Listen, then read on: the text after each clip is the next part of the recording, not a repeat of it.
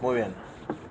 La pregunta de hoy es, ¿cómo podemos estar seguros que las decisiones que tomamos son las correctas? Esta es la pregunta de hoy. ¿Muy bien? Te pregunto, ¿cómo estás seguro? Y depende a lo que desate. Si desata algo bueno o no, vas a ver, o sea, si... sea, por las consecuencias. Claro. O sea, toda acción tiene consecuencias buenas o malas, pero es una consecuencia. O sea, vas a ver si lo que hiciste está bien, te va a llevar una consecuencia buena. O sea, te vas, vas a poder avanzar en el camino. Muy si bueno. no vas a tener una Está traba. bien, muy interesante.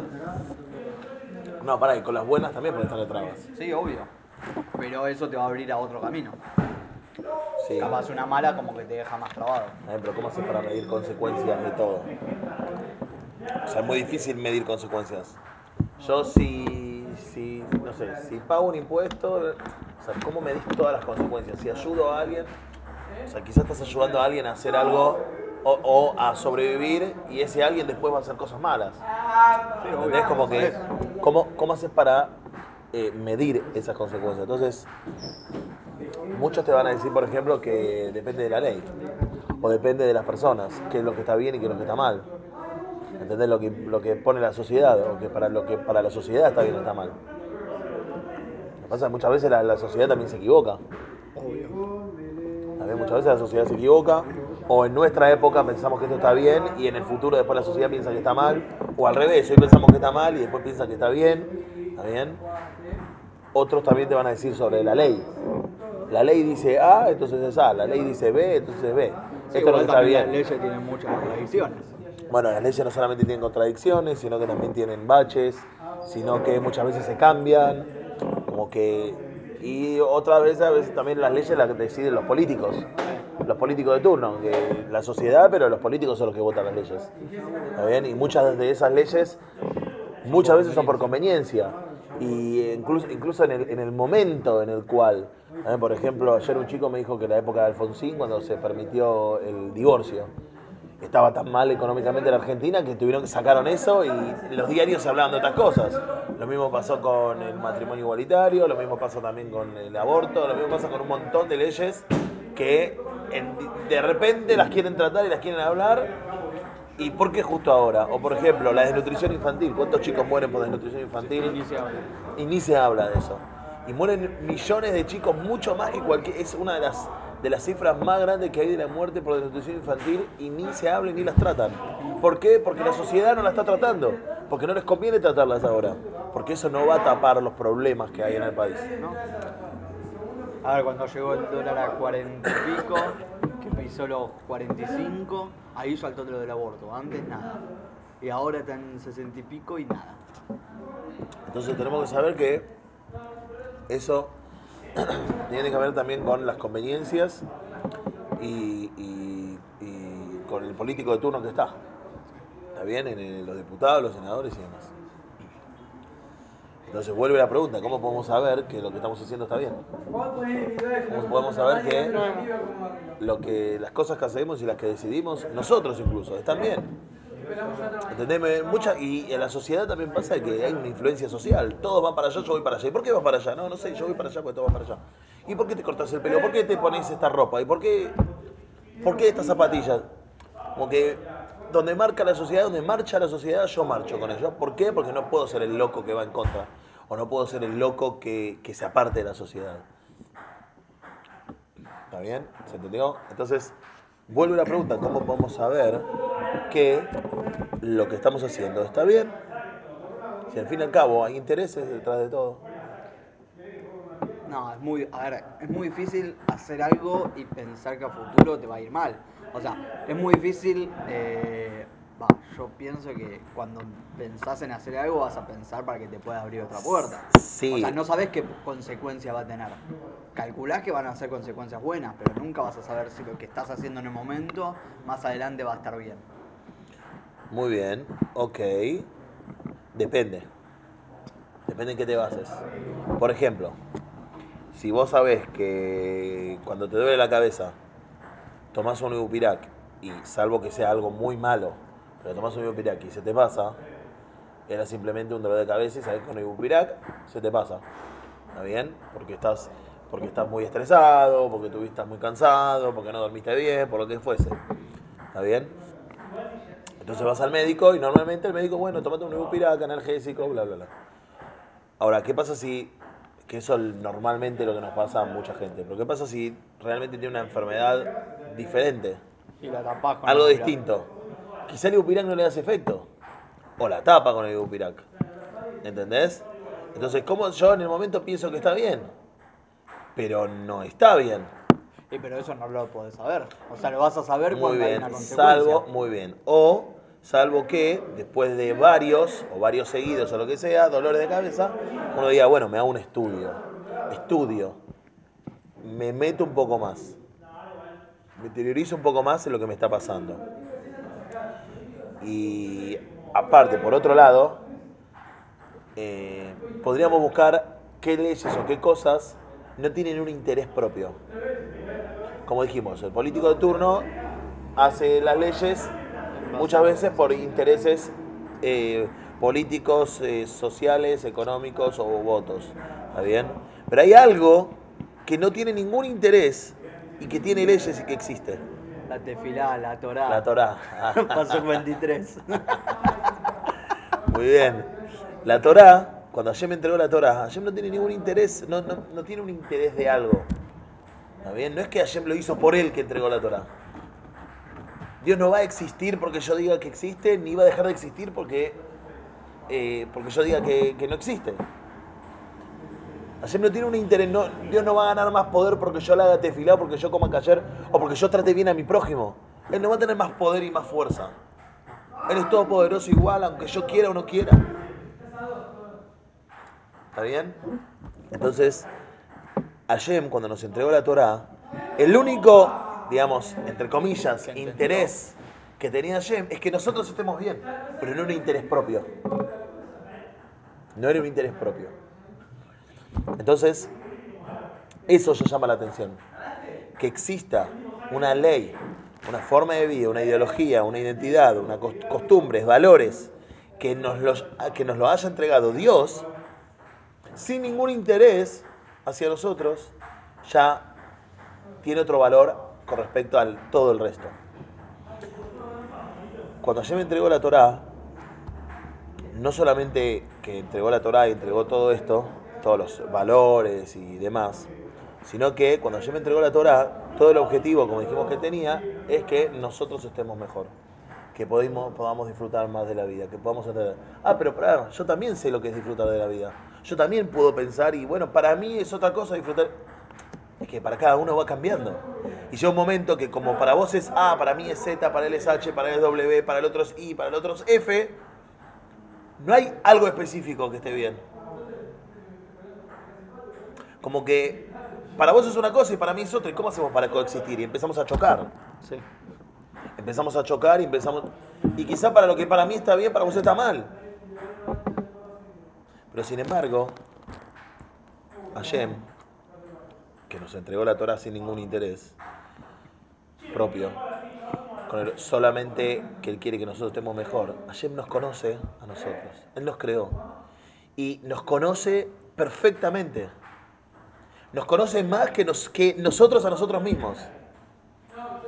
Es como el que creó el iPhone o el que creó el sistema operativo Android. ¿Está bien? El que está en la cabeza conoce todo desde adentro. Cómo funciona. Todos los pasos, los procedimientos, absolutamente todo él está conociendo en, ¿cómo se dice? En, en, eh, puntillosamente. Lo conoce perfectamente. Mejor que los que estamos del otro lado, que lo estamos utilizando. Bueno, lo mismo pasa con Hashem. Hashem conoce perfectamente, puntillosamente, cada una de las cosas que tenemos y que no tenemos, que nos gusta y que no nos gusta. Y las cosas que todavía no descubrimos que nos gustan, Hashem ya sabe. Nosotros estamos constantemente toda nuestra vida conociéndonos, comprendiéndonos. Constantemente. Entonces nuestras opiniones, nuestros gustos van cambiando. Pero Hashem, que ya nos conoce perfectamente, que Él creó todo lo que nosotros podemos llegar a pensar y concebir y entender y sentir, Él lo creó todo. Él creó el, sentimiento de amor, el sentimiento de indiferencia, el sentimiento de sabiduría, todo el, el sentimiento de, ¿cómo se dice?, de humildad. Todo Él lo creó todo, ese pensamiento y sentimiento. Todo Él lo creó. Él sabe hasta dónde podemos llegar y no podemos llegar. Entonces Él nos dio la Torah para que nos ayude y nos ilumine nuestro camino. De vuelta, sin ningún interés propio, sino que solo que el ser humano sea feliz y aproveche su vida al máximo. Entonces, a fin de poder entender y poder saber si lo que estamos haciendo está bien o no, ¿está bien? Deberíamos tratar de ver en la Torah qué quiere Hashem de nosotros, qué quiere Hashem para nosotros. ¿Qué es lo que Él sabe que es bueno para nosotros y que Él sabe que no es bueno para nosotros? Igual a veces, por más que sigas a lo que Dios cree que es bueno para vos, es como el médico, a veces te receta algo y esto tenés que hacer y esto no hacer. Por ejemplo, el que deja de- el que quiere dejar de el que tiene que dejar de fumar y no deja. Por más que sepa que le hace mal, no lo deja igual. A veces pasa. Y está bien, obvio, Dios nos creó adentro nuestro, nos creó un Yetzer Hará, nos creó el Yetzer, que es Yetzer o Atov, seguro, y uno se puede equivocar. Y uno puede hacer las cosas no conscientemente, uno por tentación o lo que sea, uno se puede equivocar. Seguro que sí. 100%. Pero cuando Hashem nos dice, no robarás, y no robarás tiene un montón de puntos adentro. Entonces, cuando uno se mete adentro y empieza a investigar aún más y empieza a aprender aún más, puede perfeccionar más su forma de vida y su trato con las demás personas. Y puede ser que se equivoque, porque todos nos equivocamos. Hashem no nos hizo máquinas, las máquinas siguen instrucciones al pie de la letra. Nos creó con, eh, ¿cómo se dice? Con, con el libre albedrío, ¿está bien? Y nos creó para que podamos discernir, que eso es lo que tiene el ser humano. La grandeza del ser humano es que el ser humano tiene la capacidad de razonar. Lo que nos diferencia de los animales. Por eso, a diferencia de todas las, todo lo que existe en el mundo, cuando Hashem creó el ser humano, ¿está bien? Hashem, eh, cuando crea todo el mundo primero, le, eh, le dice, creo esto, creo lo otro, creo lo otro. Pero cuando crea el ser humano, creó el cuerpo y después le puso un alma. Y dijo, vamos a crear nuestra imagen y semejanza. Si uno se pone a pensar y se pone a ver, ¿por qué con los demás animales o con las demás cosas nos dijo que le insufló un alma? ¿Qué tiene de especial el ser humano que no tiene todo el resto de la creación? El hecho de poder razonar, de poder profundizar, de poder comprender, de poder entender. Y en los sentimientos también, porque los animales también sienten, pero no pueden llegar a la profundidad que el ser humano puede llegar. Muchas veces el ser humano se rebaja, su forma de sentir la rebaja. Pero el ser humano puede llegar, nosotros, las personas, podemos llegar a una profundidad, un sentimiento muy- sumamente profundo. Una profundidad sentimental muy grande. Y más y más con lo que es el raciocinio. Por eso, el punto número uno, es importantísimo saber que para tomar decisiones correctas, número uno me tengo que conocer a mí mismo. Saber qué me gusta, qué no me gusta, saber cuáles son mis virtudes, saber cuáles son mis defectos. ¿Está bien? Conocerme, de dónde vengo, de dónde soy, quién soy. Pero sobre todo, quién quiero ser. ¿Quién quiero ser yo? ¿Qué clase de persona quiero ser? ¿Qué clase de judío quiero ser? ¿Qué clase de hijo? ¿Qué clase de novio o novia? ¿Qué clase de marido? De mujer, de esposa, de padre, de madre.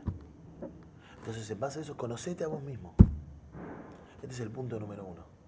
Punto número dos. Muy importante. No ser un títere. No tenemos que ser títeres. Muchos, ah, voy para allá, voy para allá, todos van, la sociedad va para la derecha, entonces vamos todos para la derecha. Efecto rebaño. ¿Para dónde van? Voy. No, pará. Vos tenés la capacidad de razonar. Vos tenés la capacidad de pensar, de analizar, de profundizar, de comprender, de aprender. Si todos se cortan el pelo de esta forma, pará, ¿por qué voy a cortar el pelo de esta forma? ¿Porque todos se lo cortan así? ¿Qué me beneficia para mi vida? ¿Me va a hacer mejor? No, porque me voy a ver lindo. Lindo para esa época. Pero ¿quién dice que eso es lindo para otra época? Porque es relativo. Y con las acciones lo mismo. Lo que voy a decir es bueno, no es bueno, es inteligente, no es inteligente. Todos nos vamos a reír o alguien va a sufrir. Pensá, analizá, comprendé. Sí, siempre todo hay que pensarlo antes de actuar. Actuar al, al impulso no, no, no te lleva a nada. No te lleva a nada. No te lleva a nada. Pero si vos analizás, y previo a analizar, primero tenés que estudiar. Tenés que eh, eh, Capacitarte. capacitarte. Por eso el ser humano, nosotros las personas, tenemos la capacidad de poder estudiar, de poder aprender. Y en base a eso también podemos preguntar. Tenemos que escuchar varias opiniones. No con la primera opinión. Che, no, mira, todos están yendo para allá. Bueno, dale, vamos. No, pará, ¿por qué van para allá? ¿Y por qué no van para allá? ¿Por qué no van para la izquierda? ¿Por qué van para la derecha? ¿Por qué van para arriba y no van para abajo? Nosotros tenemos que preguntarnos. Usar la cabeza. Hoy vivimos en un mundo donde no sé si hay mucha gente que se ocupa de razonar y de preguntarse quién soy, de dónde vengo, qué me gusta, qué no me gusta, eh, por qué esto es importante, por qué esto no es importante. Replantearnos cosas. Preguntarnos. Pregúntate. Para eso tenés que investigar. No seas un títere de la sociedad. Y uno quizá va a decir, pero pará, entonces voy a ser un títere de Dios. Ah, Dios me dice que tengo que cumplir Shabbat, entonces tengo que cumplir Shabbat. Esperá, ¿qué hacemos todos los días? Nos sentamos a estudiar, a aprender. O voy a ser un títere del rabino. Pero entonces todos eran títeres de Moshe. Porque todos seguían a Moshe. Nadie agarró y se fue para el otro lado. Por eso este es el punto de lo que es el líder. Todos seguían a Moshe. Todos seguían a Moshe porque, imagínate esto, vos vas a un médico, ¿está bien? Lo que te dice el médico, normalmente uno hace, vas al profesional, ¿está bien? Eh, si tenés que pintar tu casa, no le vas a preguntar al médico, vas a un pintor, vas a, a alguien que se ocupa de, no sé, diseño de interiores, vas al profesional, al que sabe. Bueno, lo mismo pasaba con Moshe, o con el rabo hoy en día, con el rabino. Vos vas y le preguntás, ¿por qué? Porque entendés que él es el que está todo el día estudiando sobre esto. Él está constantemente también preguntándose y estudiando, investigando. ¿Qué pasa? Yo quizá no tengo la posibilidad de estar todo el día preguntándome. Y todo el día estudiando e investigando.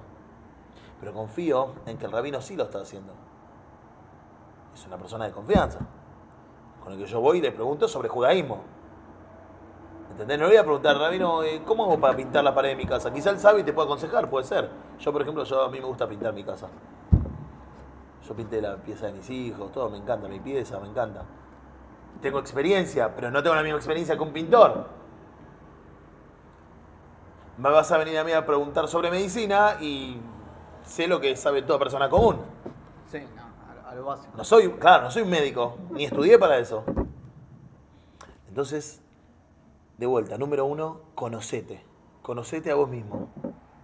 Número dos, no seas un títere. Investigá, preguntá, estudiá, lee, comprendé. Y esto, lo que habíamos hablado otras veces, el tema de aprovechar la vida. Está escrito en la Torá, yo pongo delante tuyo el bien y el mal, la bendición y la maldición, la vida y la muerte. Y elegirás la vida.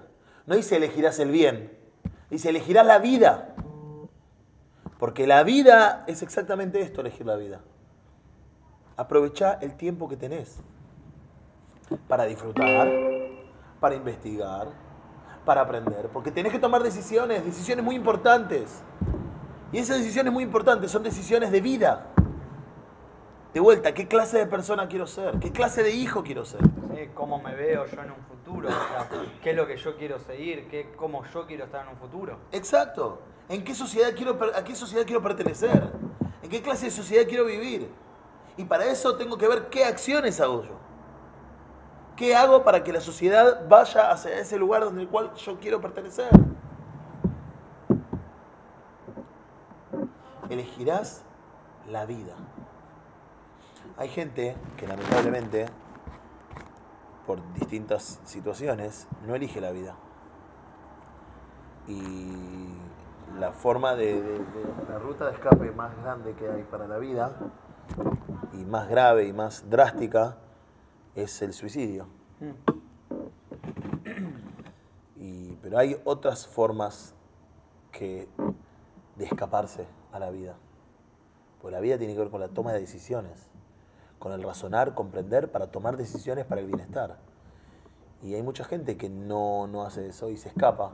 Se escapa a sus pensamientos, se escapa a conocerse, se escapa a, a preguntarse, se escapa a, bueno, ya está, si todos van para la derecha, voy para la derecha, ya está, listo, voy para donde la sociedad va.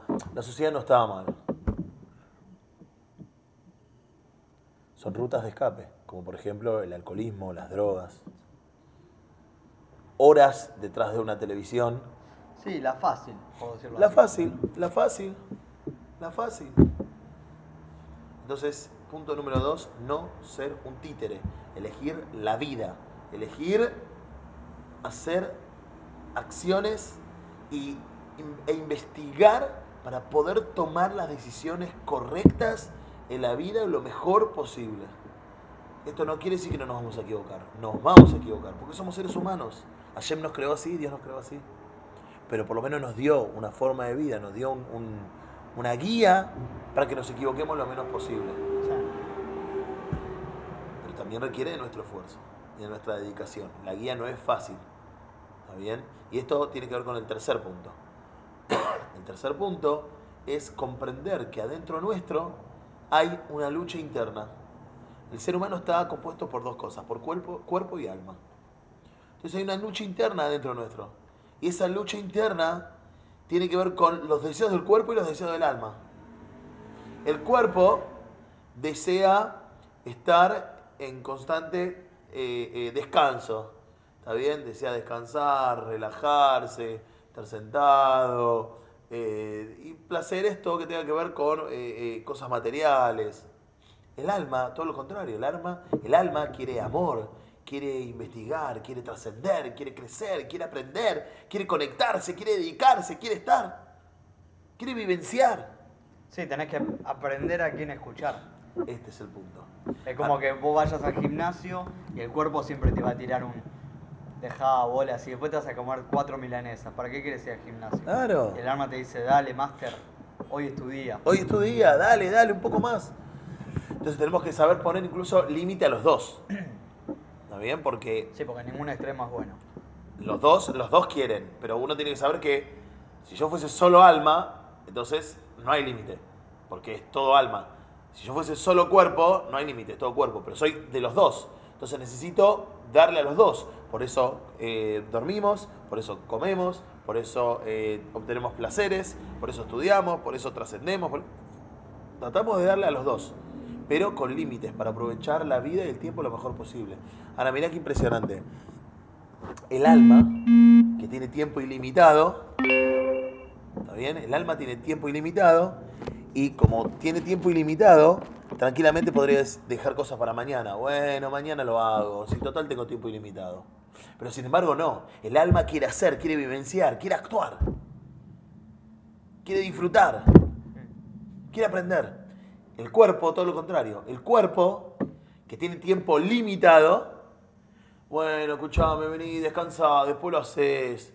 Bueno, vení, sentate y tirate un ratito, estuviste todo día. Entonces, es una contradicción impresionante. El cuerpo que tiene tiempo limitado te pide que descanses. El alma que tiene tiempo ilimitado te pide que actúes. Entonces tengo que saber que dentro mío hay una contradicción. Hay algo que se contradice. La pregunta es, ¿a quién escucho? Entonces tengo que saber en qué momento, cada- cuando yo voy a tomar una decisión y digo, bueno, a ver, esto voy a hacer. Pero pará, ¿esto es algo de mi cuerpo o de mi alma? ¿O tiene de los dos? ¿Cuánto tiene de mi cuerpo, cuánto tiene de mi alma? ¿En qué situación? ¿En qué momento? Uno tiene que pensar, tiene que analizar, porque hay decisiones que no tienen vuelta atrás. O hay decisiones que te hicieron perder un montón de tiempo y el tiempo es limitado. El tiempo no hay vuelta atrás, no lo puedes recuperar. La plata, tenías 10, lo perdiste, volvés a trabajar, tenés otra vez 10.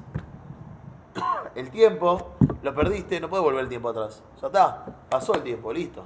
Hay una película muy buena, la de, no me acuerdo cómo se llama, la que vos pagás, In time, todo, in time, se pagás todo con el tiempo. Entonces ahí, ahí te abre la cabeza, tipo, cuando te quedas sin tiempo, chau, se terminó. Llegaste un segundo tarde, llegaste un segundo tarde. Bueno, fíjate que eh, los jóvenes, también los jóvenes que piensan que tienen todo el tiempo por delante, Sí, tienden a posponer cosas. ¿eh? La gente más grande, 60, 70 años, en, por ejemplo, uno puede ver que en dos años hicieron un montón de cosas. Esto lo habla el doctor eh, Rossetti en un video que en, eh, en Animales Sueltos. Él habla sobre todos estos temas. Y dice, vos fíjate que en dos años, una persona de 60, 70 años, en dos años hizo un montón de cosas. Y un joven de 17, 18, 19, 20, capaz no en dos años quiso- hizo muy poquito. Porque piensa, tiene todo todo el futuro por delante. Sí, Entonces obvio. tengo que saber que tengo que aprovechar el tiempo al máximo. Y eso quiere decir, no que no tengo que dormir. Hay muchos que piensan que el dormir es pérdida de tiempo. No, o sea, el alma y el cuerpo te lo pide. Claro, es parte de la vida. Hay gente que piensa que el dormir es pérdida de tiempo, pero después al otro día no se puede levantar temprano y no se puede levantar porque se queda durmiendo un montón de tiempo más. ¿Por qué? Porque se durmió tarde. Pero escúchame, vos después estuviste perdiendo el tiempo. No, pero estaba re cansado porque me dormí tarde, no perdí tiempo. Pero si hubieses hecho antes, estarías a- temprano claro, y temprano hubieses hecho un montón de cosas. Entonces, es importantísimo que tomemos decisiones correctas. Y para poder tomar decisiones correctas, tenemos que investigar, tenemos que aprender, tenemos que preguntarnos, tenemos que dedicarnos para poder tomar decisiones correctas. Y tenemos, Baruch Hashem, la Torah. La Torah que Hashem nos entregó leyes, costumbres, una ideología, una identidad. ¿Está bien? ¿Para qué? Para poder guiarnos y ayudarnos a aprovechar mejor la vida y a elegir la vida. Elegir la vida, no el bien, aparte el bien. Elegir la vida. Elegir la vida es parte de elegir el bien. Elegir la vida para que sea una vida más justa para todos, correcta. Y no dependiendo de mi conveniencia o el político de turno que esté. O, no, una vida más justa. Por eso está escrito que dos personas que van a un juicio, ¿está bien? El juez lo tiene que tomar como si los dos fuesen culpables. Y cuando de- después del juicio, cuando se dictaminó y todo, y se cumplió con el dictamen del juez, el juez tiene que tomarlos como que los dos son inocentes. Ojo, obvio, dependiendo del caso y todo, ¿no? Sí, sí, sí. Vamos a hablar eh, monetariamente. ¿Por qué? Dice, porque se sometieron al juicio. ¿Qué es lo correcto? Someterlos a un juicio. ¿Qué es lo correcto? Lo que dice la ley. Si la ley dice así y asá, entonces esto es lo correcto y lo que tengo que hacer. Y no me tengo, yo que por ejemplo perdí, no tengo que quedarme resentido con el otro. Tengo que sacar lo que sienta de mi corazón negativo hacia el otro. ¿Por qué? Porque eso es lo correcto. La ley es lo que la ley establece. Nosotros vinimos acá a buscar la verdad. Y si la ley establece así, estamos hablando de la ley de la Torah, ¿no? Sí. establece así, asá, asá, con respecto a la parte económica, y yo tengo que pagar, listo, tengo que pagar. Porque eso es lo que está bien. Ah, pero para mí no está bien. Está bien, pero hay una diferencia. Vos tenés un interés propio. Claro, obvio. Eh, Dios, cuando nos dio la ley, no tenía un interés propio. Solamente quería que la sociedad esté bien. Porque nos ama y porque quiere lo mejor para nosotros. Últimos dos puntos. Por otro lado, una vez que vos reconoces que tenés esto internamente, entre el cuerpo y el alma, ahora que juntar la fuerza para escuchar cada uno de ellos. Y para tomar las decisiones correctas. Sí, en qué momento escuchar uno, en qué momento escuchar al otro y, y saber cómo unirlos. y saber cómo unirlos. Pero sobre todo el tema de, de la fuerza, el esfuerzo, la dedicación. A la mañana, 7 de la mañana, la- el alma te dice, dale, levantate vos. Y el cuerpo te dice, bueno, 10 minutos más. Poné posponer en el celular, son 10 minutos nada más. No, dale, levantate, aprovecha estos 10 minutos, vas a ver que después vas a poder ganar 10 minutos para después para hacer otra cosa experimentar otra cosa, disfrutar o tener otro placer. Y el cuerpo te dice, bueno, pará, lo mismo como dijiste con el gimnasio, lo mismo pasa cuando uno quiere hacer una dieta, lo mismo- con un montón de cosas. Entonces, vos escuchaste, decidiste, bueno, ahora hacé. Juntá la fuerza, esforzate para poder hacer lo que decidiste. Y van a, venir un, van a venir un montón de personas y te van a decir, no, pará, esto no, esto sí. Vos sé fiel a tus ideales. Obvio. Siempre va a venir gente que te sabotea todo. Exacto. Por ejemplo, ahora no sé, en, en cocina estamos haciendo un, un trabajo práctico eh, en el cual tenemos que poner nuestro restaurante, nuestro emprendimiento. Y la profesora en un momento viene y nos empezó a sabotear toda la idea. Y agarra y nos dice, esto, como así se están preparando, así va a venir gente. Bueno, nosotros fuimos y le refutamos todas las ideas, tipo, ¿qué van a hacer con esto, esto, esto, esto? Así es como tienen que estar preparados porque el día de mañana les va a pasar que va a venir gente a tirarle las ideas. Claro, a querer sabotear. O incluso, no por sabotear, sino por querer saber. El profesor, por ejemplo, quiere saber si vos estás convencido de tu idea. Es correcta tu idea y está bien. Pero, ¿cómo puedo saber yo si estás convencido de tu idea? Y si vos la pensaste verdaderamente o simplemente tiraste, digamos, Sí, como se dice criollamente, tiraste fruta. Fruta. lenguaje criollo, claro, mandale fruta. No, bueno, a ver, quiero saber, te pregunto. Muy bien, lo analizaste bien, está muy bien. Obviamente también va a haber gente que quiere sabotearte. Y por último, principal, el quinto punto, todo el mundo, absolutamente todos, queremos trascender. Todos queremos Progresar. progresar. No, no, yo por ahora no conocí nadie que me que abiertamente te diga, yo quiero ser un mediocre. No conozco a nadie que quiera ser. Y si hay alguien, la sociedad lo va a tomar como pobre, hay algo que está mal en esa persona. No, yo creo que, a ver, lo que es. O sea, en un punto los que quieren ser me- mediocres, entre comillas, son los que ya se tiran abajo. O sea, a ver, por ejemplo, conozco muchos casos en el cual, pasó, de gente que está durmiendo en la calle, ir a ofrecerle un amante y un poco de comida y que me diga que no. Que me diga que no. Y que conozco policías que los llevan al lugar donde él tiene que quedarse a dormir todo. Y como que tiene, como tiene que seguir tipo, el- tipo la siguiente pauta, tiene que bañarse, levantarse a tal hora, a tal hora. Prefiere no hacerlo. Prefiere irse a vivir a la calle, saber que él está tranquilo, come cuando puede y cuando no. Pero prefiere no seguir ese- esos, esas pautas, entre comillas, y prefiere Bueno, pero hay que ver, hay que ver, si uno analiza a esa persona, hay que ver que también está. ¿Entendés? Vos fuiste y ofreciste y te dijo que no. Pero si vos te sentás con un análisis exhaustivo quizá de la persona, a ver cómo está psicológicamente, psiquiátricamente, Sí, bueno. quizás te va a dar, no, no, no sé qué resultado te va a dar. ¿Entendés? Eso también es... ah, y hay gente que, que no elige ser mediocre, pero por distintas... conforma. se- sí, pero no sé si está mal conformarse. Porque una cosa es, es conformarse, ser feliz con lo que tenés, que no es lo mismo que conformarse con lo que uno tiene. Siempre uno quiere un poquito más, pero hay veces que distintas situaciones en la vida te tiran abajo a, a que yo quiero algo más, pero no me animo. O yo quiero algo más, pero tengo miedo. O yo quiero algo más, pero los demás me empujan para atrás. Hay, muchas cosas a analizar detrás de esas personas. Pero el quinto punto es este punto, el hecho de que uno quiere trascender. Y esto tiene que ver con conectarse con Dios. Lo único eterno que existe e infinito es Dios. Y uno siempre quiere conectarse con Dios, y uno quiere trascender, y uno quiere crecer, y uno quiere dejar algo bueno, quiere dejar su huella, quiere...